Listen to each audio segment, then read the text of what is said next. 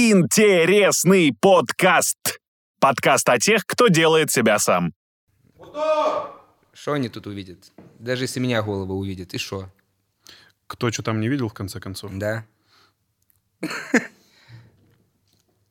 Очень приятно, Петя, находиться у тебя в гостях. Но можешь ли ты рассказать то, как мы здесь оказались? А, в смысле, мы упускаем ту часть, где я вас привязывал? давай, давай, к- давай все по порядочку. Ну, значит, я приехал к пацанам. Взял веревки. Ты должен с э, бритвой во рту. Да-да-да, взял, взял веревки, у- угрожал этой бритвой и привез их сюда. Не, на самом деле, мы, с- э, ребята предложили поучаствовать у них в подкасте. Я подкаст знаю, смотрел, изучал, особенно когда готовился к выпуску «Петя любит выпить», еще более активно изучал. Это очень приятно, потому что многие наши кадры у тебя в превью. Э, Да. в хайлайтсах, да. Вы, может быть, даже нарежете сейчас их. Типа СПЛ. Да нет. А, И чего? И ребята предложили поучаствовать. Я говорю, да, классно. И мы созвонились и решили, что карантин ведь. Что, как делать-то будем? А, Мы придумали, что мы э, выйдем на онлайн, скажем так, на связь через Zoom гребаный. А, Ты будешь у себя дома, я буду у себя дома. Но И нас- это должно было быть все так красиво, и мы репетировали, и несколько кон- конференций просто не дали красиво. ни одного сбоя, чтобы вы понимали все, в какую камеру непривычно, не в своих э, обстановках. Зато мне как привычно. А, И когда мы решили созвониться с Петей и начать писать подкаст, то Zoom, будь он, мать его, не ладен, почему-то сократил э, качество своей связи. Ну, короче, Потому что, выдал видимо, пиксели, да. Это, это показывать стало нам стыдно. И я э, принял твердое продюсерское мужское решение. Мгм. Поехали ко мне, потому что студию никакую сейчас вам не сдадут. Карантин. Поехали ко мне в офис, здесь никого нет. И снимем этот подкаст здесь. Э, небольшая просьба с микрофоном. Я думаю, что можно чуть ближе, чтобы Да? не было Давай, да, хорошо. эха. Можешь А просто- по поводу твоих продюсерских твердых мужских решений мы еще чуть позже. Э, Вчера поймал себя на мысли. Ну, это все, конечно же, благодаря самоизоляции и карантину, потому Ага. что какие еще могут быть мысли, когда ты занят работой и выходишь из дома? Что у меня есть фобия, и знаешь какая? Давай. Я боюсь огромных волн. Я понял это только вчера. Я не знаю, может быть, есть какое-то специальное даже название. Чего боишься? Волн? Волн. У нас была история. Ровно год назад мы съездили в Крым и спускались вдоль скалы в грот. У нас там живет э, товарищ. Грот, да, ну это такое Не, не, углубление в скале. Ну, Мгм. тебе ли не знать. Почему и, мы не и, мы, и мы спускаемся в этот грот, и бьют огромные волны. Мгм. И там реально отвесная скала, и вот-вот ты можешь сорваться, и тебя волной захлестет, и все. И ты уже не выплывешь. И в тот момент я понял, что мы чудом остались живы. И вчера начал смотреть видосы на Ютубе, как людей сносит волнами. И у, меня тебя паника? фобия, да, у меня эта фобия еще больше усугубилась. А ты знаешь, что можно просто заплыть чуть-чуть далеко от берега, если не то течение, Там не было берега, ты А, понимаешь? нет, не- вот просто ты знаешь, что есть точки в море и в океане, когда течение сходится, и тебя Ой. вытаскивает вообще... То есть ты не можешь... Ты, ты идешь как-то... Короче, тебя топят. Я знаю, да, еще можно за дельфина за плавник зацепиться и добраться до нужной тебе точки. Ну, это совсем сказочная история. Э, У тебя есть какие-то фобии? Что ты делаешь на самоизоляции? Копаешься ли ты в себе, Петя? О, Господи. Да нет, кстати, удивительно, но вообще у меня... э, я, я куда-то в детство э, нырнул, занырнул в детство, меня туда утащило. В- Я вдруг придумал, что сейчас э, идут каникулы, и на каникулах я должен заниматься тем, что я хочу и люблю. Вот клянусь. Обожал смотреть дальнобойщиков на каникулах. Или когда болеешь, тебе не надо в школу, на НТВ всегда, где-то часов в 12 или в 13. Я пытаюсь сейчас, у меня мелодия играет уже, а вспомнить не могу. Там далеко-далеко есть земля. Да-да-да. Ты не поверишь, там Новый год. Там Новый год два раза в год. Ну, у меня были другие интересы, я смотрел «Друзей». И, э, Ну, ты и постарше, Петя, не будем об этом, знаешь. Тут дальнобойщики, мне кажется, им, им старше, не чем друзьям. Ну ладно, не суть. И, и чего? Какие фобии у меня есть? Да, боишься ли ты чего-то? Копнул ли ты глубоко, находясь дома? Слушай, наверное, главная фобия и главный мой страх — это страх не быть реализованным, наверное. Наверное, так. Меня так в жизни часто бросало туда-сюда, то вверх, то вниз, э, по карьере и по жизни, что я как-то выраб...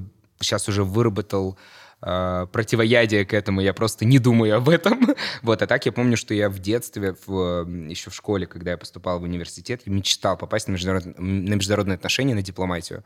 И я не спал, наверное, дня два или три только от мысли э, о, о том, что я туда не попаду. Мне было так страшно, что я не Не, попаду на свой, на свой... То есть я просто не мог спать. У меня были какие-то вообще нереальные ис- истории в голове. В итоге я поступил на бюджет, на дипломатию, первое образование там закончил, в Тюменском государственном университете в Тюмени, откуда я. Вот. И потом я боялся во время университета на первом курсе, тоже опять не спал, почему ночью у меня все происходит, что меня никто не возьмет на работу. Кому нахер нужен дипломат? Понимаешь, Тюмени. Вот. И я начал работать уже... Я начал работать лет с 13, но вот прямо вот профессионально, прям вышел на работу на втором курсе или, наверное, в конце первого, потому что я так боялся быть не...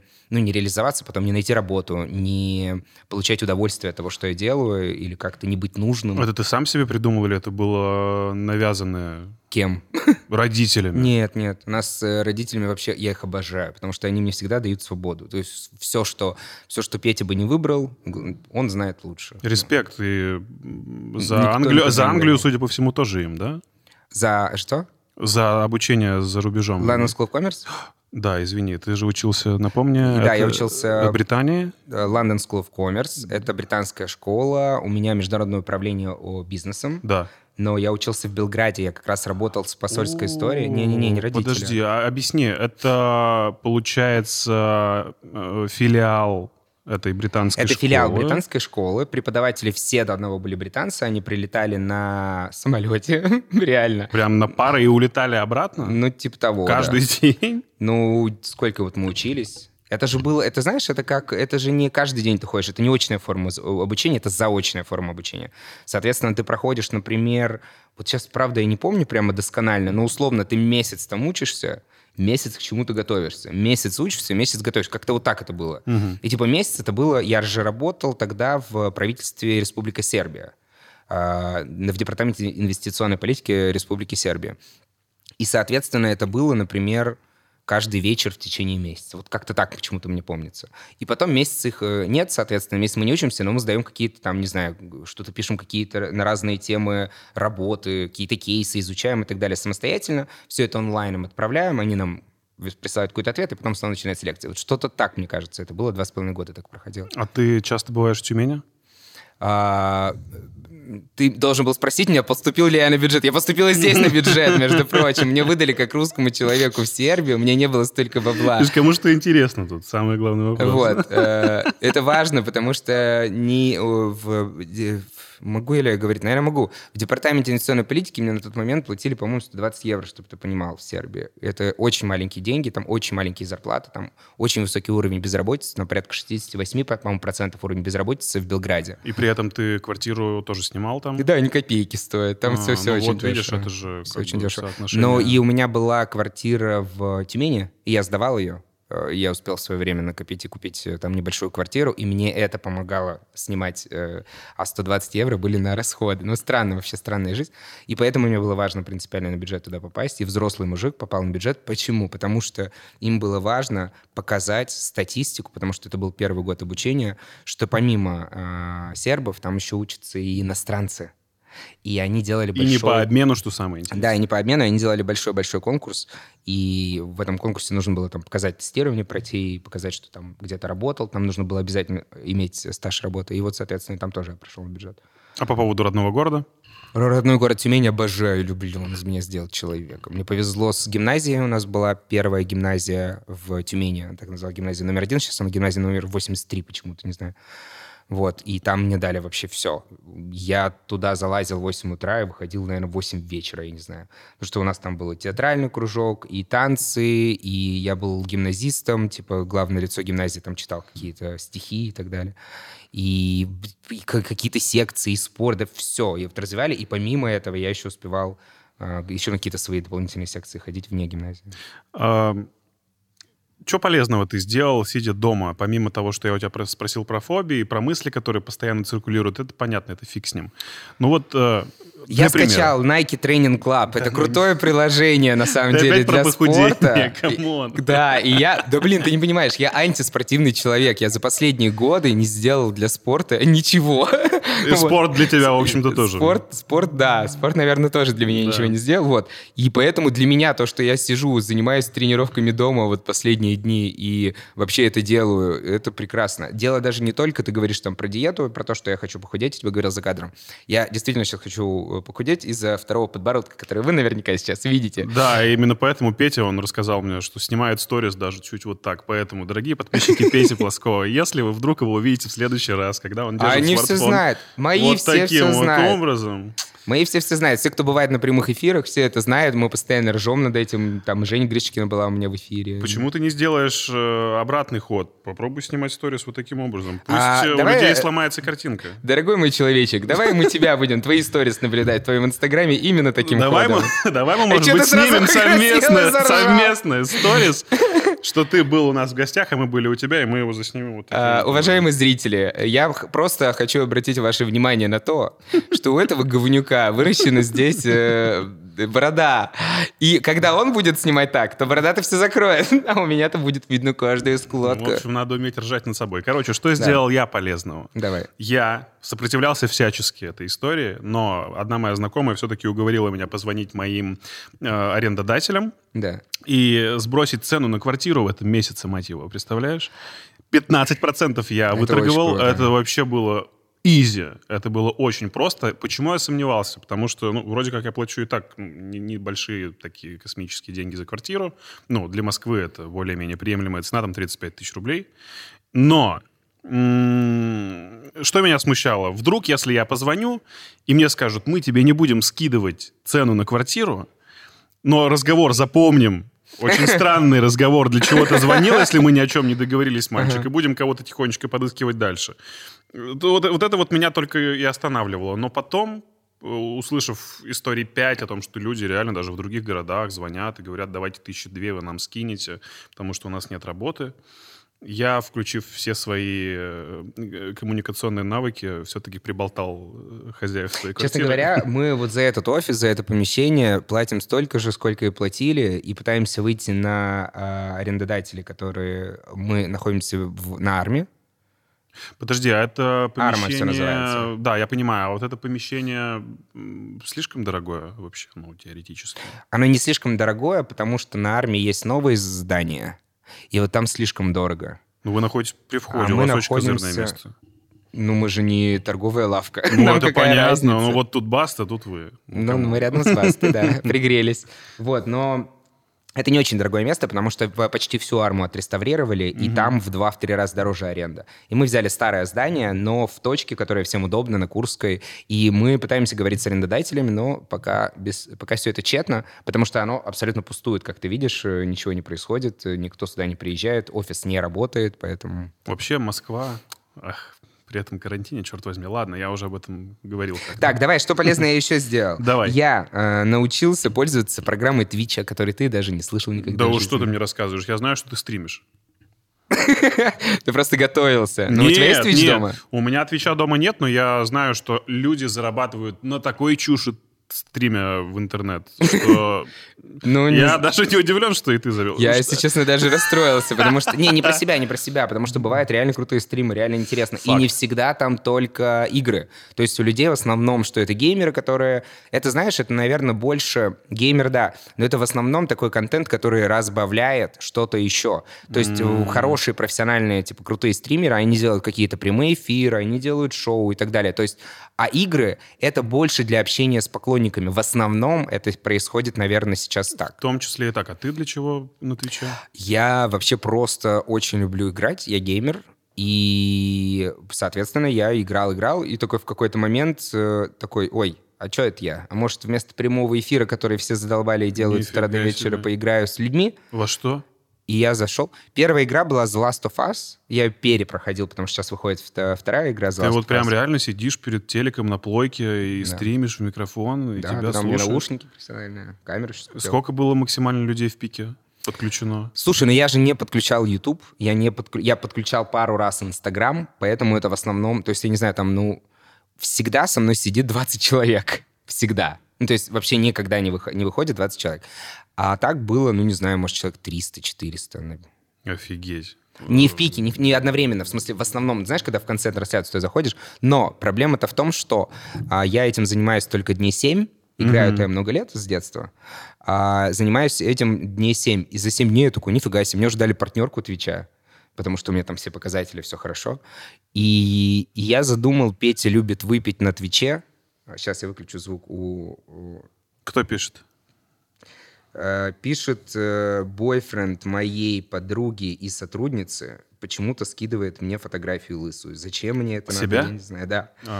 А, сейчас, подожди, я попробую выключить. Это, это первое, это У меня впервые? недавно был день рождения, и на день рождения мне подарили часы, но пользоваться пока я ими в полноценной мере не могу, поэтому... Да это вообще сложно назвать часами, это просто гаджет, который разгружает... У тебя вот есть эти- такое? Нет, к сожалению, Блин, я очень просто хочу не себе понимаю, купить. как выключить. Сейчас, подожди, давай вырубим. э, ру- Давай. вырубим. Мне вот эти вот Apple Watch, чем они нравятся, у меня огромное количество сообщений в мессенджеры прилетает, и все время приходится доставать телефон из кармана. Нет, так ты умеешь, у тебя есть Apple Watch. Нет, но я понимаю, что они мне теперь крайне необходимы из-за того, что у меня куча чатов, 8 рабочих, э, 70 нерабочих, и еще э, куча сообщений прилетает от родственников и э, моих знакомых Прости, чуть постарше. дорогой, дорогущий, сейчас я пытаюсь нажать что-то, чтобы выключить, а не понимаю как. А я думаю, что, может быть, сбоку у тебя там есть Все что-то. хуже стало, да? Я это тест делаю.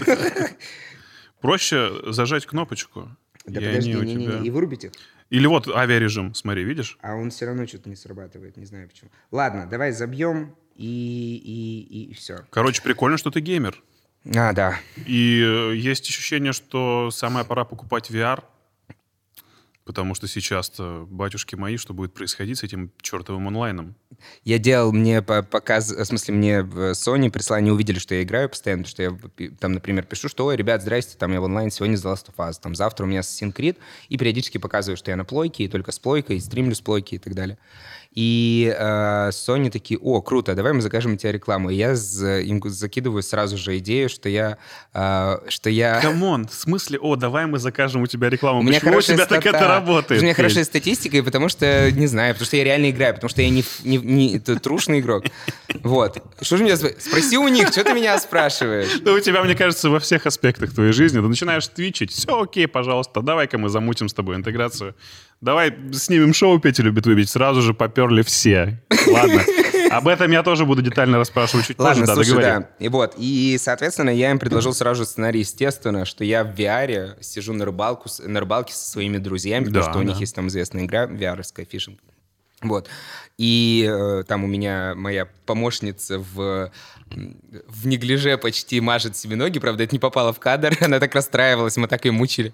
Вот. Мой друг лежит сзади, значит, в купальных плавках и так далее. То есть это максимум, что мы можем сделать, позволить себе сейчас на карантине, впрыгнуть в VR и так далее. И сейчас хочу на Twitch пере- переходить сильно и делать там э, шоу PLV, но для Twitch, именно для ребят, которые блогеры именно из Твича. То есть не, не, не- кто-то там, например, не ютубовский, не инстаграмовский, а именно между ними. с А ребятами чем будет отличаться концепция ПЛВ на Во-первых, мы будем сидеть э, дома друг у друга. А. В смысле, не рядом, а будем сидеть э, у каждого у себя дома. Во-вторых, это прямой эфир, это без нарезок, без всего. То есть Обожаю всё- прямой эфир.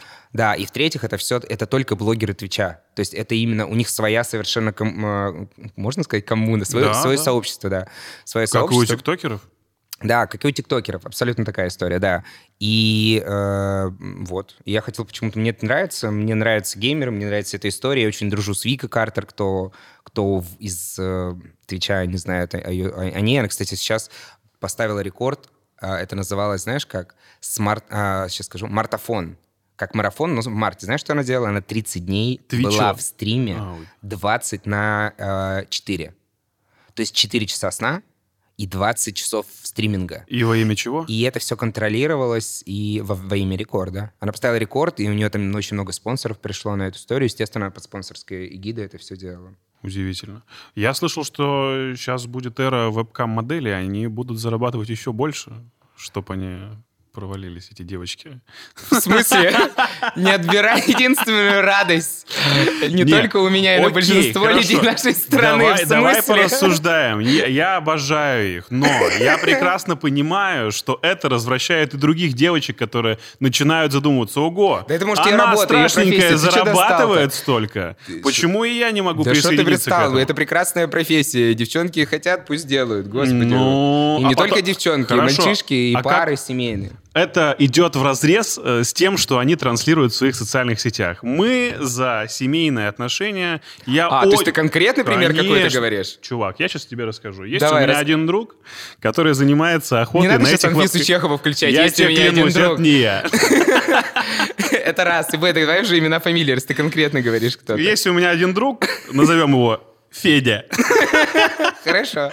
который э, имеет такое странное хобби. Помимо того, что он просто смотрит за вебкам-моделями, он еще и благодаря одной э, пиратской программе находит их по скринам фото- Блядь, я лиц думал... в социальных сетях. Я Извини, тебе извини, отвечаю. извини, Он извини. находит их в социальных сетях. И мониторит их страницы э, ради того, чтобы просто знать, кто они такие и чем эти девочки промышляют, как сказать, в реальной жизни. И я тебе могу с, э, с отношением процентов, может, 90 к 100 сказать, что вот эти вот 90% девочек пропагандируют семейные ценности, верность своим мужчинам, а когда ты заходишь на их трансляции, Петя... Слушай, ну, во-первых, э, я за трушность, и, конечно, я этого не поддерживаю раз. Ну, в том плане, что если ты лицемеришь, я прям это, это, уже, это уже попахивает этим. С Я об другой этом и стороны, говорю, с что они стороны. просто рассматривают это как форму очень хорошего заработка. И это не есть хорошо. Да, то есть они просто, получается, над чувствами, пользуются чувствами людей.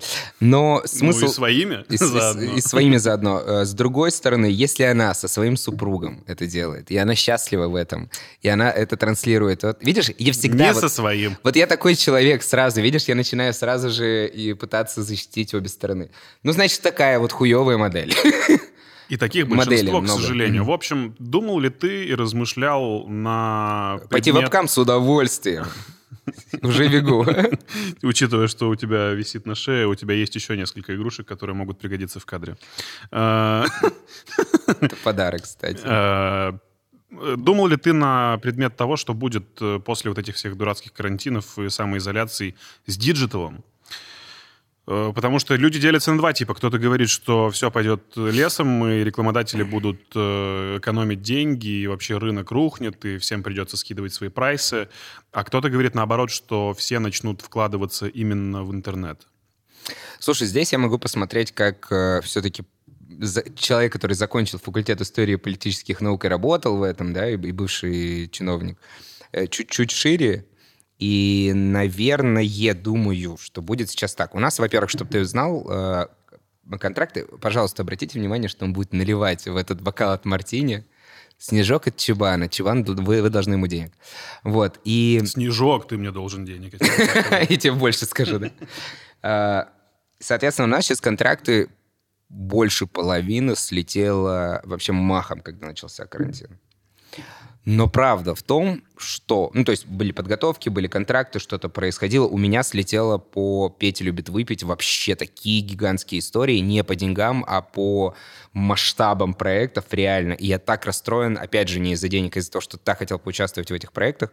И мне так интересно было это сделать. Но мне все слетело. Но сейчас идет какая-то замена одних брендов на другие. И все, что было до этого. То сейчас э, к нам начали обращаться такие рекламодатели, как... э, не знаю, например, онлайн-тренинги, курсы. То есть все, что связано с онлайн, все, что, не, э, все, что связано там, не знаю, тот же алкогольные бренды, да, начали заходить очень активно и так далее. Просто идет какой-то вза- вза- взаимообмен. Я думаю, что сейчас... Алкогольные бренды, это ты ведешь к тому, что многие люди, сидя дома, активно Да, употребляют игры, напитки? Да, а, а активно употребляют напитки, как э, наше, э, как наше правительство говорит, дезинфицируется. Ну-ну. Да-да-да, там есть... Первая рюмка для рук. Да-да-да. Вот, причем, господа уважаемые, водка не помогает, она не дезинфицирует. Ничего, факт. это, должно быть спирт 64... про- Сейчас еще люди бытовым спиртом будут травиться, господи. Но это, в общем, специальные дезинфицирующие средства, ни в коем случае не употребляемые в Вот организме. чем, чем нельзя отравиться, так это снежком, ребята. Да. Вот. И, э, соответственно, пока у нас идет э, такая замена, и мы надеемся, что хотя бы процентов 70 в ближайшие месяцы мы от нашего стандартного заработка оставим. В ближайшие месяцы. Потом, я полагаю, что пойдет мировой кризис, и денег будет все меньше и меньше, и я думаю, что мы идем очень все медленно. Я не пессимист, я просто реалист. Немножечко в жопу мы идем. Ну, то есть твои прогнозы, что с диджиталом тоже будут э, определенного рода дум... изменения, тектонические сдвиги? Э, что ты все к, тик- к ТикТоку-то, все тебе к ТикТоку тянет. Э, но да, я думаю, что будет. Здесь я вот постоянно... Вообще я полагаю, что почему-то, не знаю почему, что если мы говорим про творчество, то сейчас вкладывать в YouTube, в Instagram, а, в диджитал-платформы, наверное, не будут все-таки, потому что, чтобы вкладывать, нужны спонсоры, нужны деньги, и в ближайшее время я как раз прогнозирую не огромное количество новых блогеров, а как раз то, что те блогеры, которые сейчас еще успевают как-то вылезти, вот, вот на, в этом периоде, вот я думаю, что мы так и зафиксируемся. На какое-то время, пока не придет новая эра, э, какое-то вливание новых средств, и когда мы вылезем из кризиса, уже придет какое-то новое поколение блогеров. И не знаю, мне вот кажется так. Но, и... тем не менее, это структурирует рынок. Это же очень круто. В каком плане? Э, в плане отсеются ненужные, и останутся, Никто не отсеется, поверь останутся мне. те, кто реально что-то из себя представляет, и они займут какие-то свои ниши в плане, опять же, ценообразования. Я Просто понимаешь, например, э, не знаю, как ты, я занимаюсь благосферой, это совсем с другой целью. То есть я понимаю, что это мой заработок, но я понимаю, что если мой заработок будет в среднем даже 50-70 тысяч рублей, да, предположим, так получится, то я не буду плакать и умирать от, э, не знаю, от, не, ну, понимаешь, я просто найду квартиру, и я продержусь. Но если я буду заниматься творчеством, творчеством на остальные там деньги или на эти деньги, и мне надо будет дальше развиваться, и у меня не будет именно для развития себя чего-то, то тогда у меня начнется просто самокопание, съедание, и я занимаюсь благос... блогингом и благосферой только потому, что мне это нравится. Благосфера очень благозвучно звучит. Да, ну нет, скажем так, это приносит деньги, но я не знал, что это при, будет приносить мне деньги, когда начинал заниматься э, этим в 2013 году. Я вообще понятия не имел, что мне это будет приносить деньги, вот так скажу. А, очень прикольно ты раскрываешь своих гостей в шоу. Это удивительно. Я раньше как-то не придавал особого значения общениям людей в кадре. Ну, типа, общаются себе и общаются. Но ведь это очень тонкий момент. И я тебе хотел респектнуть за то, что ты без... серьезно? И что самое любопытное, дело-то не в алкоголе вовсе, потому что многие ребята, которые смотрят «Петя любит выпить», они наверняка подразумевают, что именно напитки, которые вы там дегустируете, назовем это так, помогают раскрыться человеку. Не без этого, естественно, но начало очень классно кладется вот этот фундамент вашего общения. Слушай, наверное, вот этот, э, как этот, э, не симптом, а, блин, забыл, вылетело слово, сейчас скажу. Синергия? да нет, в этом в высказывании ты это вырежешь? Ты будешь ты режешь что-то вообще резать? Посмотрим, как пойдет. А, в общем, в твоем высказывании, что в принципе алкоголь раскрывает людей, есть э, истина. Слово истина, блядь, забыл, прикинь. А, в этом высказывании есть истина, потому что к концу передачи ребята реально начинают какие-то темы раскрываться и уже быть самими с собой. И иногда а, потому что я еще честный человек, я всегда отдаю, а, отдаю людям все видео, чтобы они посмотрели перед тем, как я выложу. И, соответственно, правки, да? да, мне делают правки, мне говорят, что убирать редко, но бывает, если убирают, то самое интересное, когда человек раскрывается. А это именно твое решение? А, отдавать направки? Да. Да, исключительно мое решение, потому что у меня э, продакшн, продюсерский центр, вот там сзади мои артисты mm. висят. Вот. И я часто прошу у многих э, СМИ, чтобы мне присылали какие-то интервью, фотосъемки для того, чтобы я посмотрел, да, я мог поправить да. какие-то снимки, выбрать. Э, сами, сами интервью текстовые, посмотреть что-то, исправить. Или бывает часто журналист неправильно понимает, и также иногда бывает с видео. Объясню, можно ходить на интервью, которых условно понятно, что Дудю ты не скажешь, да, а, дай мне направки или кому-то. Ну, они, по-моему, принципиально сами не дают. Да, да, да. У них есть или Ирина Шихман. А бывают проекты, в которых просто например, с точки зрения промо для того, чтобы пропромить э, какой-нибудь сериал или фильм и так далее, мы просто вынуждены ходить на какие-то интервью, потому что у нас есть контракт, например, с кинопродакшеном, который, который э, вынуждает нас это делать. И естественно, что я прошу, пожалуйста, пришлите мне направки. Я настолько часто это говорил с 2013 вот, года, что я понял, что я не хочу я хочу, чтобы это было фан-шоу, я хочу, чтобы тот человек, кто а, а, ко мне пришел, и кто потом во-первых, там, не знаю, захотел выложить это раз. Это с точки зрения даже просто шажочков для развития и, и, и, и раскрутки канала хорошо. Во-вторых, просто остался в хорошем настроении и понял, что мы просто кайфанули, с удовольствием поговорили на разные темы. Я больше стараюсь задеть, наверное, не личные э, темы этого персонажа, а те темы, которые нас вдвоем больше волнуют. Это абсолютно адекватная форма подкаста. Вот так всегда делают. Э, на этом делает акцент и Роган, насколько я знаю, и многие ребята, которые работают в Штатах. И вообще Late Night устроен по такому принципу, что гость, который приходит к именитому ведущему, именитый же гость, угу. должен чувствовать себя комфортно. Да. Он не должен приходить туда как на допросы, как э, в место, после которого все разлетится по желтым СМИ. Э, человек должен должен чувствовать себя максимально комфортно. Сейчас, подожди, я еще просто добавлю, что про, к тебе, к твоей фразе. Мы, у меня в принципах продакшена, что мы никогда не ходим, например, на ток-шоу ни на какие, ни на одном телеканале. То есть э, мы понимаем, да, что мы говорим про федеральные каналы. Россия, да. все ток-шоу, там Первый канал и так далее, и так далее. Я уже не говорю про остальные, типа РНТВ, ТВЦ и вся эта история. Именно по тому же принципу, что там же все-таки поднимаются желтушные вопросы, и каким-то образом э, все это... И мне кажется, что это вообще унижение личности как таковой в общем и целом.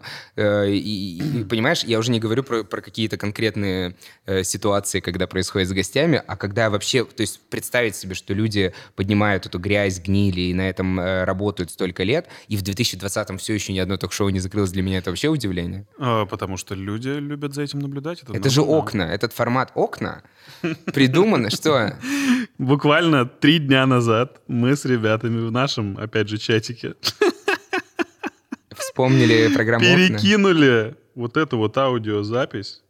И я тебе хочу сказать, что я так захотел себе похожий джингл. Ты только послушай. Ты помнишь отбивку да, шоу? Да, да, да. Это блестяще. И появлялся Нагиев, у которого расстегнуто, не соврать, вот, вот до сюда расстегнуто. Да, да, да, да, да, да. Каким-нибудь крестом, наверное, он был еще, что-то такое. У него были зализаны волосы У него был хвост, зализаны волосы. Приветствуем нашу охрану. Добро ну вот, вот тогда этот формат начался, он тогда должен был, ну, как бы умереть, а все, это все продолжается, понимаешь? И это как-то... И, по-моему, это говорит о том, что м- вообще наш народ, в принципе, очень простой. В этом, наверное, нет ничего плохого. Вот, вот я, э, знаешь, на днях смотрел очень, э, сейчас скажу, кого я смотрел, Ксения Собчак брала интервью у, у Комиссарова. Комиссарова, да, да, да, который и, придумал окна, в общем-то. Который как раз придумал окна, мы как к Комиссарову подошли, видимо, ну все равно все. И она там правильно сказала, в смысле, в смысле, блин, народ простой. А, была программа «Взгляд», которую я уверен, что твои э, подписчики, зрители мало кто помнит. Мы с тобой помним хорошо. Вот.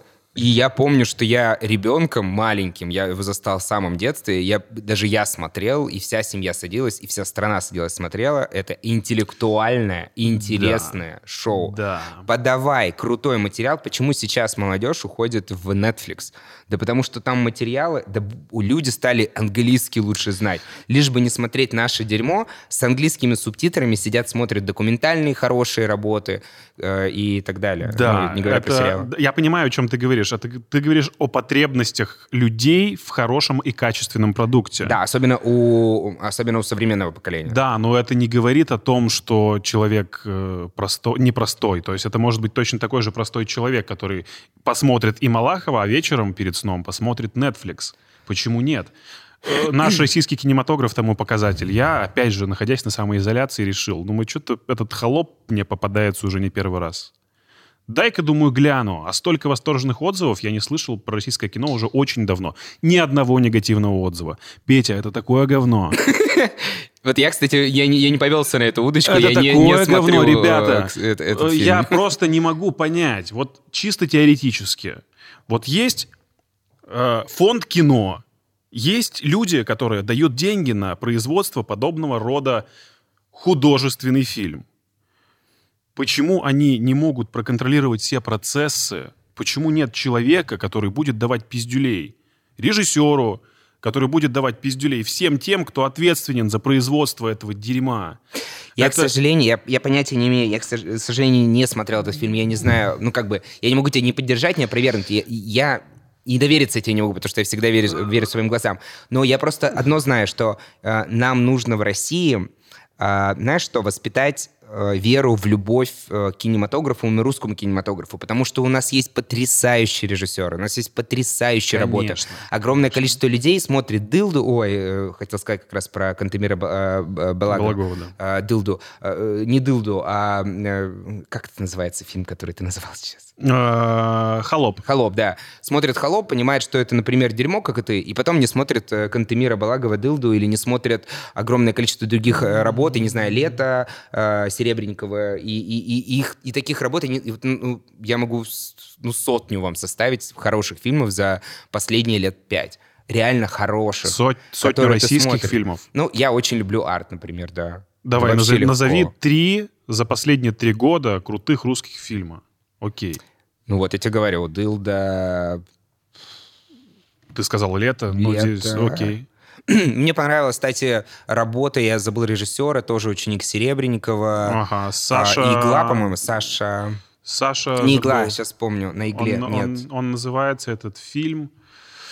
Господи, как же зовут этого Давай человека? смотреть. Его зовут Вот, Саша... к сожалению, сейчас объясню, почему, Кислота например... называется фильм, Кислота, да? да, кислота, спасибо тебе А большое. Сашу зовут Александр... Горев, Горл, Гар... Горчилин, Горчилин. да? Горчилин. Горчилин. Спасибо, даже без гугла. Да, супер. Но проблема в том, что мы сейчас с тобой а, пытаемся вспомнить этих режиссеров. Почему? Да потому что когда идет от фонда кино поддержка вот этого говна, оно же везде, оно же на- на- во всех телеканалах, оно же во всех журналах и так далее. И ты это уже имя, фамилия, думаешь, господи, все, все мы поняли, да? Э, там такой просто я сейчас не, не смотрю телевизор, поэтому на меня нет. Ну, теперь есть Милош Бикович, я тебе подскажу. Да, Милош Бикович, да.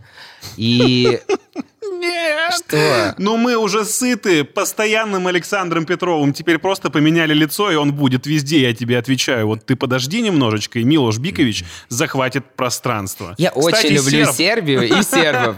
И сербско-хорватскую группу языков, поэтому я доволен. Не, я тоже, это вообще ни в коем случае не националистское, Давай поговорим о том, почему мы даже с тобой нормально не можем вспомнить фамилии и имена этих режиссеров, потому что это единичные работы, супер талантливые режиссеры ос- остаются в итоге без поддержки, они выпускают один-два фильма, дальше никто их не спонсирует, просто нет просто денег и возможности. Дальше ничего не происходит, а, их на... И вот так вот идет какой-то замен. Нет, чтобы поддерживать ребят, которые уже взяли Каны, немецкий какой-нибудь э, фе- фестиваль, как называется, Берлинский медведь или... э, неважно. То есть я просто не из кинематографа, я сразу скажу, но мне непонятно, что почему не поддерживать таких э, режиссеров. Я тебе объясню, что такие ребята, возможно, и сами откажутся от подобного рода поддержки. Только... Никто, поверь мне, никто Хорошо. не покажет, лишь бы, лишь- если талантливый человек... Подожди, стоп, о чем Возможно, это развратит. нашего любимого, э, по-любому и твоего, вообще вот фамилии, вообще, я так это... Назови, что он снял. Попробуем догадаться Я тебе вместе. сценарий нарисую я забыл. Давай, Петя, времени много.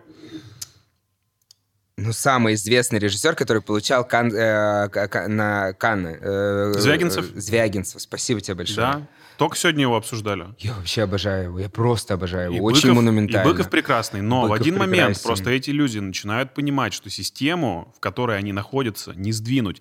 И я сейчас тебе говорю не про систему кинематографа российского, а в принципе про систему. Потому что это же все гаечки, это же все устроено, понятно по какому принципу. К сожалению. Но, если мы вспомним советское кино, это было блестяще. Наверное, потому что свою роль выполнял и худсовет. Нельзя умолять их э, каких-то достоинств, потому что они как раз-таки и занимались контролем всех вот этих вот пиздецов, которые могли вылезти. Это, во-первых. Во-вторых, э, тогда даже и это все было условно-художественная картина. Э, Мы на уровне руководства смотрели на Голливуд, Ну да. понимаешь? И, и делали фильмы с, с размахом, с масштабом, не жалея государственного бюджета, с огромным количеством... э, с огромным количеством, не знаю, персонала, людей, которые работают на площадке, с огромным количеством редакторов и, и, и реально людей, которые были супер талантливые, но все эти люди собирались вокруг одной художественной картины, которые снимали какой-то период. И это хорошо. Потом Они переходили могли к себе- другой картине. Они могли это себе А позволить. сейчас все это раз- э, разрознено, поэтому. Ну, потому что все хотят зарабатывать деньги. Прежде всего акцент на финансовой выгоде, нежели на каком-то просвещении культурном всего нашего общества. Так Э, и не должно быть никакого... Тоже не, не надо художнику говорить, что он должен делать. Он может просто показать свое видение какое-то, и этого достаточно. Ну просто, да, как раз проблема в том, что э, в основном сейчас режиссеры снимают коммерческое кино. Все. То есть нету вот этой вот э, задачи открыть себя, показать что-то новое. Вот из последнего, что я смотрел, не российского, но мне это понравилось. Почему это очень зашло и у критиков, и вообще для платформы Netflix это уникально. Это фильм «Платформа». Я не знаю, смотрел ты его или нет. Мне кажется, это просто гениальнейшее кино. И я думаю, что оно совершенно вообще какой-то иной взгляд наконец-то показало, тем более, тем более для digital э, платформы, для онлайн-кинотеатра Netflix, или как он правильно называется. Вот. И онлайн-кинотеатр — это кинопоиск, да? Неважно. Не онлайн-кинотеатр Netflix. Да, на, на Netflix. Ну ты подожди, они тебе сейчас еще напишут и захотят интеграцию. И это удивительно, пошел ты в жопу. И это удивительно, и это удивительно, что там это происходит, потому что это супер артовый проект, и он сейчас самый просматриваемый во всем мире фильм а, на, а, в- среди диджитала. А это арт. Это значит, что все-таки куда-то мы туда стремимся. И в России тоже. В, в России этот фильм входит, по-моему, в пятерку, когда я последний раз смотрел, самых просматриваемых сейчас видео на Netflix. Посмотри, пожалуйста, ты что, это вообще супер Окей, история. окей, хорошо. Я за последние несколько лет из американских комедий посмотрел только... э, я был э, на похмелье с пивом. Я смотрел фильм «40-летний девственник», Ага, старый, да, тот, классический. А, значит, фильм, э, по-моему, «Страстная любовь» называется, что ли, где а, Реймонд учит э, тому, как э, кадрить девчонок. Как же Это «Дурацкая любовь» называется фильм. Не, я не смотрел. я не Совершеннейший, смотрел. со- совершеннейший попкорн, совершеннейший пустой. Вот мне захотелось просто вот э, А, да, э, разгрузить- расслабиться, разгрузить башку, отдохнуть. да, Но я да. посмотрел старые фильмы, потому что все равно в, в старых комедиях, в 90-х, 2000-х, там, мне кажется, почему-то они были интереснее. Ну, вспомню «Один дома», который совершенно гениальный. Ну, например, сейчас почему-то, мне кажется, и в Америке не делается такой хорошей комедии. Не согласен с тобой, Какие? делаются отличные Что? комедии. Э, неплохая комедия. Мы какой берем период времени? Ну, хотя бы лет пять есть разброс? Да, да, давай. Э, Как назывался фильм с Дженнифер Энни? А, «Мы Миллеры». Неплохо. Это очень дурацко, это очень прям кринжово, но это в целом... Вот я сейчас почему-то... Нет, Не мне Миллера мне не нравится. Нет, не- прям почему-то не знаю, почему-то не понравилось. А мне из этого времени понравилось про боссов. э, тоже с Сэнистон, Энистон. да, я понял, где он там Вот она спала с крутая. кем-то на столе, Э, да, было дело. Да-да-да, круто. круто. Чё Друзья же будет скоро новый эпизод. Я не знаю, перенес- перенеслось ли с коронавирусом вот это вот все съемочное Я большой фанат э, э, друзей в, Вот в бывшем. Кто твой любимый э, друг? Наверное... Ну-ка. Я не знаю, я ме- между Кудроу, сейчас, Лиза Кудроу, которая совершенно сумасшедшая, и... э, Мэтью Перри. Да, Мэтью Перри. Чендлер Бинг, естественно. Все называют Чендлера. Но, а, и потом мне еще Лиза Кудроу очень нравится. Потом у нее еще был такой прикольный, прикольный проект ютубовский, где она играла психолога. Не знаешь, сериал, мини-сериал? Да, я смотрел. Да, Они прикольно. выходили там как раз-таки тоже на онлайн-конференции по связи, чуть ли не с э, актерами сериала «Друзья» было такое. И да. у меня с друзьями еще связанная история. Дело в том, что я в студенчестве э, э, еще по выходным подрабатывал, постоянно где-то что-то работал, я подрабатывал преподавателем английского языка у, у школьника. М. И у нас была какая-то практическая часть, и теоретическая заключалась в том, что, в смысле, разговорные и, соответственно, не знаю, письменные. И разговорный заключался в том, что мы смотрели сериал «Друзья», и он мне потом перерассказывал или что-то не понимал, я объяснял на паузу, рассказывал ему сленг, он записывал мне идиомные Да, выражения и так далее, и так далее. всех выражений сленговых. Да, и он очень простой для изучения, я на самом деле, правда, рекомендую. Но сейчас я не жду, честно говоря, э, друзей ремейка, потому что уверен, что не получится. Потому что ни разу за всю историю кинематографа через столько лет не сделали хороший ремейк, который имел бы и такой дух, и актеры уже по-другому будут. Не знаю, честно говоря, я не верю в этот проект. Вот. Какой-то был очень прикольный ремейк. Мне даже, мне, мне даже обидно будет э, просрать что-то вот то. Вот тут тепло и У добро, нас друзья. очень хорошие ремейки снимают. «Служебный роман», продолжение Да. «Ирония судьбы». Не, ну потому э, что, С Константином Хабенским и Сергеем Безруковым. потому что Россия, во-первых, а во- во-вторых, потому что с нами Бог. Вот и все. Я обожаю... э, вот Ты вот вырежешь это, нет? Я обожаю все эти приколы с Сергеем Безруковым, который не так давно начал рассказывать о том, как э, ценен наш русский язык, и как его круто тролльнул Илья Соболев. Ты видел это? Э, Поплавки и проституция ты не смотрел? Я рекомендую тебе сегодня это сделать. Это, Хорошо. очень, это очень сильно. А, По поводу твоего проекта. Мы немножечко уплыли, но уплыли в очень такую любопытную все-таки визуальную тему. Что это такое? Вы э, прям отдельно строили локацию? Нет, это кухня. Мы вообще находимся в офисе. У нас здесь э, мы- сотрудники а в теории мы можем показать вот это вот пространство ваше? Или Да, лучше не надо, да? Можешь прям показать смело, с общего, взять камеру с общего плана и вот показать, что здесь происходит. Это, это офис, э, Да нет. называется Плосков Продакшн. Да, надо объяснить, что это одна из комнат, и э, вот здесь у нас кухня, где сотрудники кушают, и просто в какой-то момент я на пилот воспользовался этой кухней, вот, и, и соответственно, так, так здесь прижилось все, и мне тут все очень даже симпатично. Да, нравится. а вот ты знаешь, мне интересно, расскажи про, э, про то, как вы э, заказывали логотип. Кто тебе рисовал все это дело? Сколько это стоило? Сложно ли было вообще Чё? построить это? Ну-ка, ну-ка. Да, да. Не знаю, тысяч восемь. В смысле, я не знаю. Ну, ну ладно, не восемь, ну тысяч четырнадцать, наверное, мне стоило это все. Логотип придумывался мной. Что придумывать? Петя любит выпить, все. Вставил шрифт, э, это стандартный наш шрифт, который э, используется везде во всех документациях, э, Плосков Продакшн также подписан и так далее. Его А, то есть это просто фирменный ребятам- стиль, фирменный шрифт ваш, да? да, Мгм. его просто ребята переделали так, как это возможно было сделать на неоне. И я это нарисовал, отправил ребятам, говорю, сделайте. Они говорят, давайте сделаем. Заплатил какие-то деньги. Ну, я говорю, может, 1014 я за это Слушай, ну эта э, мысль э, пришла, я думаю, что эта фраза-то, скорее всего, крылатая, она в вашей компании гуляет, да, что а, Петя, ты любишь... Нет.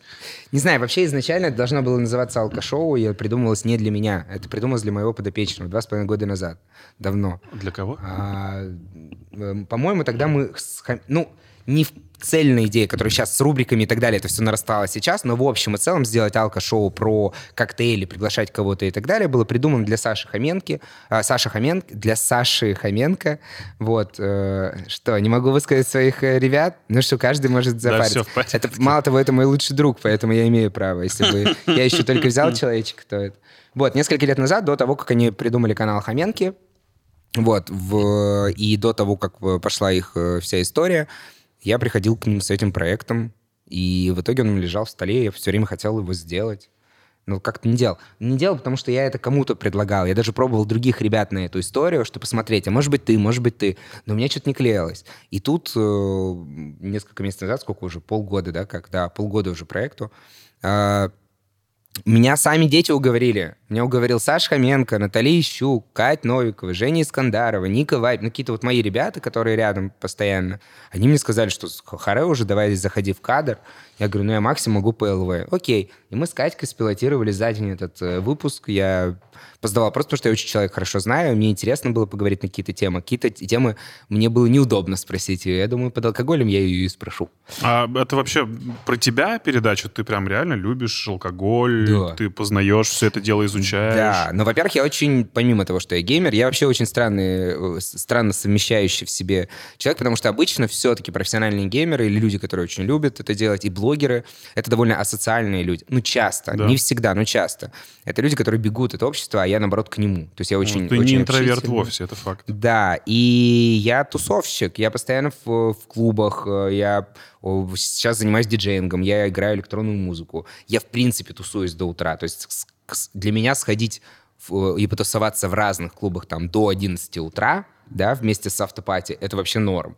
Для меня приехать на фестиваль там Tomorrowland и три дня зажигать Под на- Витаса. По- На Tomorrowland нет такого, к счастью. Знаешь, что такое Tomorrowland? Подожди, Витас выступал на Tomorrowland. В прошлом году? Да. Ой, блин. Это же был- Витас выступал на Tomorrowland, я ничего не путаю. Он ну, же- явно не на главной сцене, он, явно... Он, я, он выступал на главной сцене Да ну не. Tomorrowland, я тебе клянусь. Ну хорошо, ладно, С важно. Тимми Трампетом он выступал. Знаешь, что такое Тимми Трампет? Ну, это какой-то один из известных диджеев. Я тебе вот... это- Круто, без- круто. Без прикола. Вот посмотри, вот основная сцена. Я причем дома это заценю обязательно, потому что я на днях смотрел как раз... э, То есть это что, ты- Да ну прикольно. Вот, вот, и- вот и прикольно. спрашивается, как ты ездишь на Tomorrowland, если ты пропускаешь Ну, в такие 19-м вещи? меня не было на Tomorrowland, но я тебе объясняю, что я люблю фестивали раз. Во-вторых, а, на Tomorrowland, на главной сцене, то, что как раз показывается, то, что есть в YouTube, это обычно либо хаус, либо в 90% вообще это еврохаус. То есть это самая-самая, ну, знаешь, евро-поп-хаус, Да. еврохаус, это вся история. Это самые-самые простые биты, самая такая история. Но там есть еще огромное количество сцен. И на каждой сцене у тебя какие-то разные направления и разные музыканты от Соломуна, Нины Кравец и так далее, и так далее, и так далее. И ты ходишь, у тебя просто мурашки, что эти люди для тебя играют, насколько там круто. И это действительно музыка какая-то, ну, не знаю, там, два, ну, нашего века, да, 21-го. Ты тоже считаешь Нину Кравец технодивой? Мне нравится она. Мне она нравится. Ну, что для тех, кто не в курсе, это, это наша русская барышня, которая прорвалась и которая Да. играет на таких фестах, на таких мероприятиях свою технику. Да, ее знают почти все, да. А, в- в- и про что мы вообще? Чем мы к фестам ушли? А, то, что я тусовщик, Да. что я реально люблю выпить, и то, что э, я действительно всю, там, не знаю, всю жизнь не могу тебе сказать, какой, когда мне говорят, там, какой алкоголь ты любишь. Да, не, понимаешь, и водочки с селедочкой есть время. Обожаю, из картошки. Это И, лучшая еда, которая э, может быть. Джину и в, там, не знаю, я обожаю виски саур и old fashion, например, вообще для, ой, для джина, для виски. Там и для джина есть специфические, особенно зимой. Но мне кажется, что джин больше зимний напиток, когда то какие-то елочки, вот это вот все, вот это вот па- пахнет. И, и- и для текилы есть тусов. То есть я не могу тебе сказать, да, понимаешь? И есть еще какие-то дальше разновидности разного алкоголя. Ну, как, например, текила, мискаль. Мне, мне иногда хочется не текила, мискаля, у него более яркий, более копченый привкус. И так далее, и так далее. Там бурбон виски, разные вещи. А ты помнишь э, Ну, свой... смысле, бурбон входит к, Прям э, виски. самый мерзкий алкогольный напиток, который тебе доводилось попробовать. да, это те- Америка, это просто ужас. И тебя после него прям... фу, Удивительно, но вывернуло. столица вообще больше всего, конечно же, э, коктейлей было придумано в Америке, и считается, что именно Америка, она такая вообще гигант в этом, и, и, и- и, как называется, инвентор, э, да? Э, To invent? Да-да-да. И Inventor, а это по-английски, а по-русски А, Э, ну, Типа кто первооткрыватель, кто? to invent, э, создать, создатель, инфлюенсер, молодец. Нет, нет, молодец, Вот. спасибо, Антон.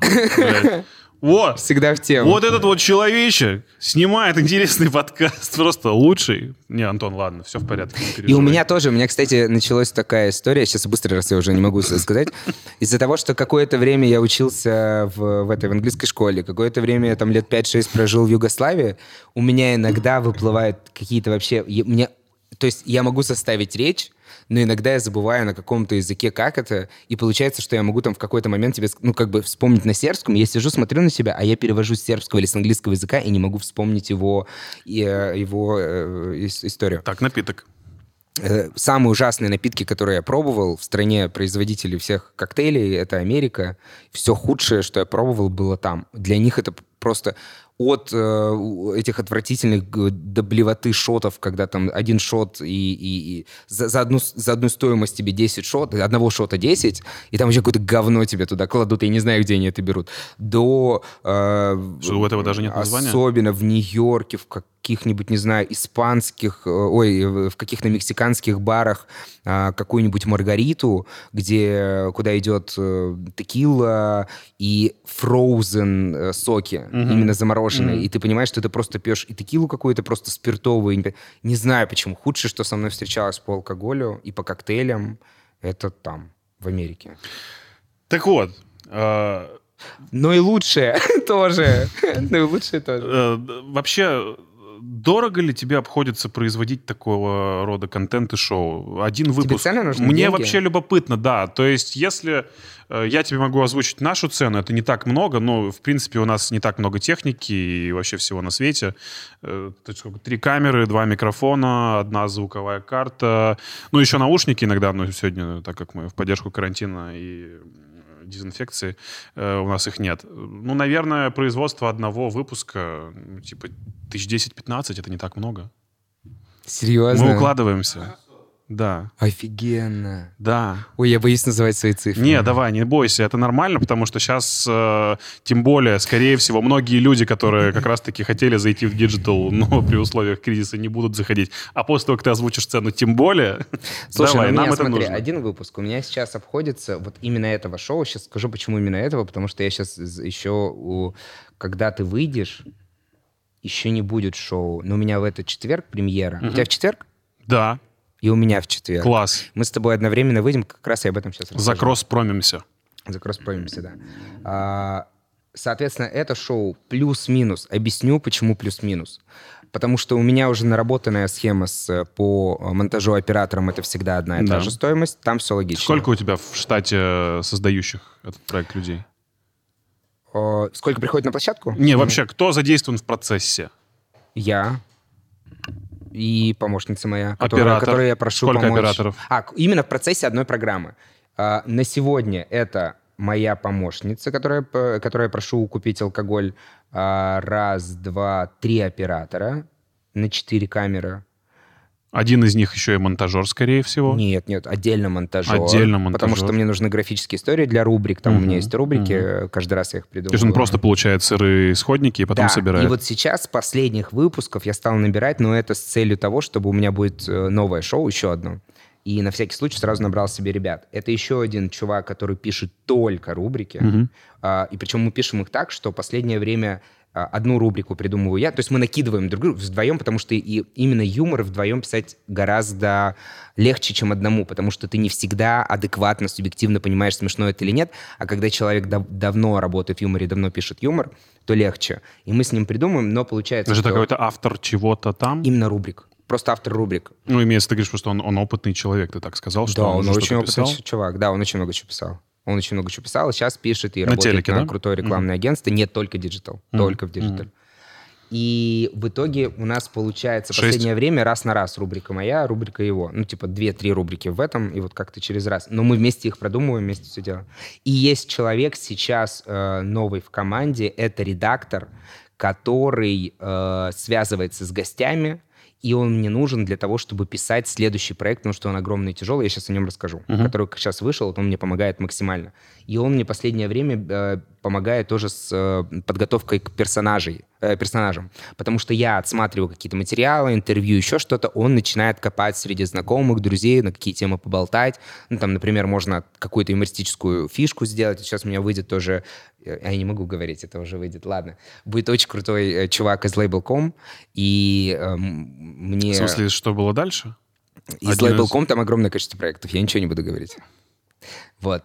И мне реально был интересен этот человек, и я удивлен и очень рад, что он согласился и пришел, и выпуск получился реально ништяковый, я прям его очень сильно жду, потому что мы здесь гоготали как лошади, А он не пил и при этом? получилось очень круто. Пил, пил, пил, А, конечно, конечно, пил. Вот, и...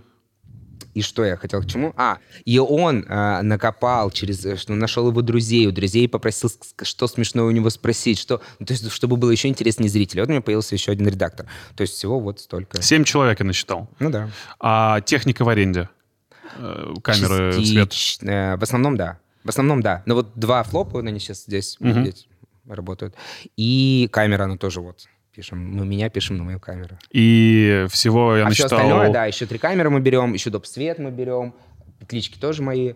Ну, короче, плюс-минус получается. Очень тяжело делать, на самом деле, вот то, что самые э, дорогостоящие э, вещи, это всегда то, что пролетает, и никто и не замечает. Факт, факт. С- Сила в мелочах. Вот эти маленькие заставки точно. рубрики, вот закажите хоть раз себе, например, вот представь, сколько стоит одна заставка, например, вот просто один раз сделать для твоего канала, да? Не, а у нас классная заставка, нам делали профессиональные Да. ребята. Это И сколько это коллеги. стоило?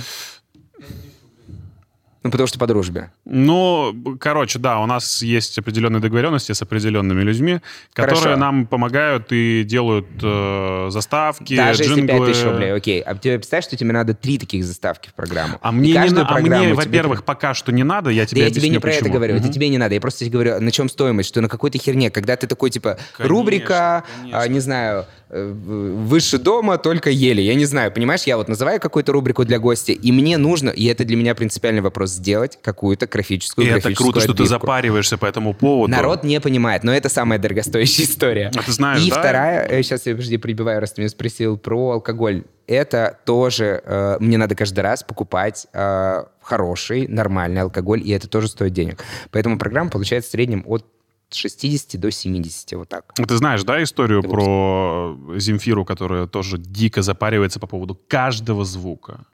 Не знаешь? Ну, ты меня э, сравнил, конечно, жопу с пальцем. э, Я к тому, что это нормально, когда человек э, радеет А за нормально, если свой я сейчас выйду из кадра и колу себе налью? Конечно же, да. Конечно же, да.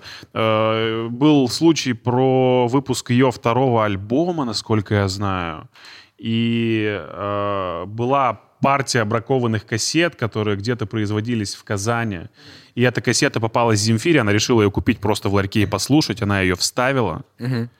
Позвонила всем продюсерам э, компании, которая издавала этот альбом, сказала, блядь, быстро остановили производство, потому что там какой-то пиздец и брак физически остановилось производство ее кассеты, потом выяснилось, что это был один из заводов, который выпускал Но это был брак. Но в итоге это был брак. Но А, она, она, была спред- подумала, что там что-то не так со звучанием.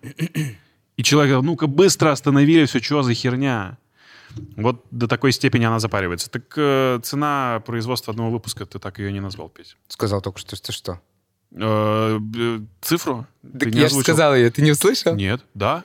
Сколько? 65-70. А, когда ты это сказал, я пропустил. Ты ушел в Земфиру в голове Да, своей, чёрт ты прямо перед Земфирой... я- 60-70, офигенно. Да, один выпуск. Это не так много. Э, Это по немного, это немного. отношению Это- с теми же самыми подругами, они, по-моему, стоят Потому что делают дорого. свои. Но вот сейчас следующий проект у меня уже обходится в больше 100 по причине того... Ну, в сотку, ладно, 100. По причине того, что там надо сводить э, камер... Сколько у нас звука было? 7 звуков, Мгм. 6 камер. То есть всегда же все в монтаже. Когда ты, чем больше ты сводишь всего этого, тем, тем все это жестче.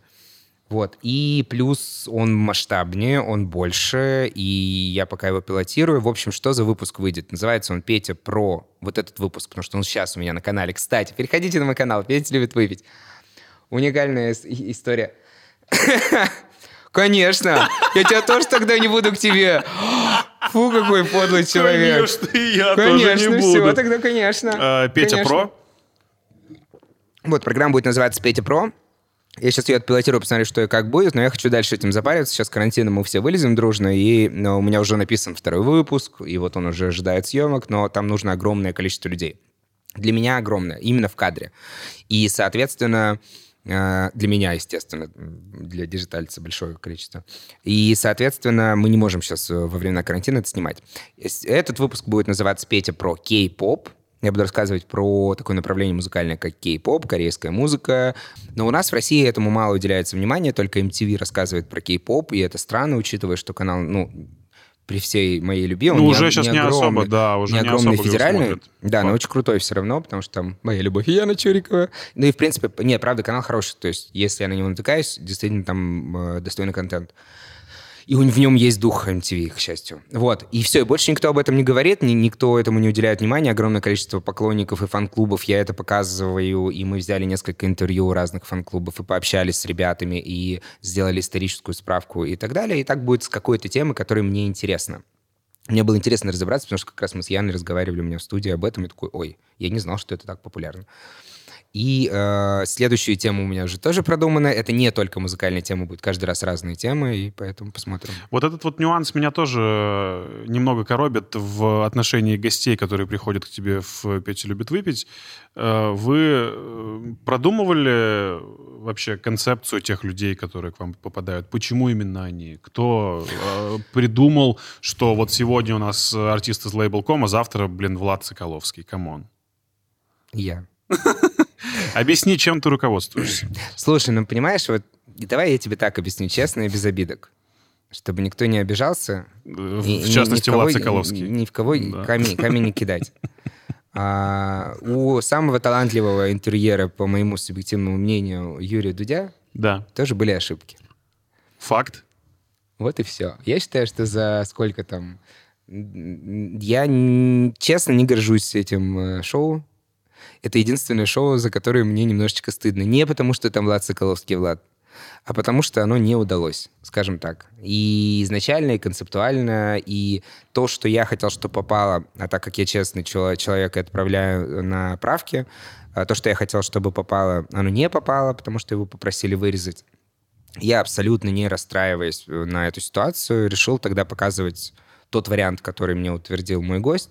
И, ну, окей. И, и в меня, честно говоря, это единственный выпуск, за который у меня прилетело. Мои же подписчики мне писали лично, что мы тебя так любим, ты такой классный, но why? И я понимаю, что он выбивается из, э, из, всей, из всего вообще видения ПЛВ и меня. Зачем я его пригласил? Потому что я его очень давно знаю. Мне хотел... Я подумал, что, слушайте, ну, изменял он Рите, не изменял он Рите. Прошло... Во-первых, я хотел поднять определенные темы, которые мы вырезали, да, к сожалению. А, И я их поднял. Это Во- какие? Во-вторых, Про взаимоотношения? Взаимоотношения, про э, отношение к полигамности, про отношение к моногамии и так далее, и так далее. Ну, вот какие-то такие темы, которые мне были интересны, которые я хотел задать именно так. И тот, кто был в зале, кстати, все это увидел в зрительном, и, к счастью, у меня были зрители, хоть, хоть там, не знаю, 30 человек это увидело, и в том виде, в котором должно было быть изначально.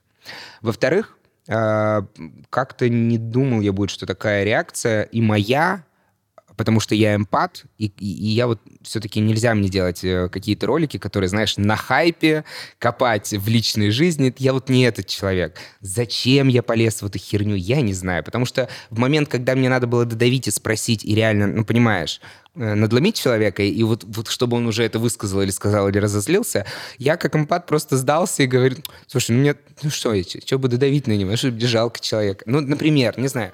И к Владу-то я отношусь э, сам нормально.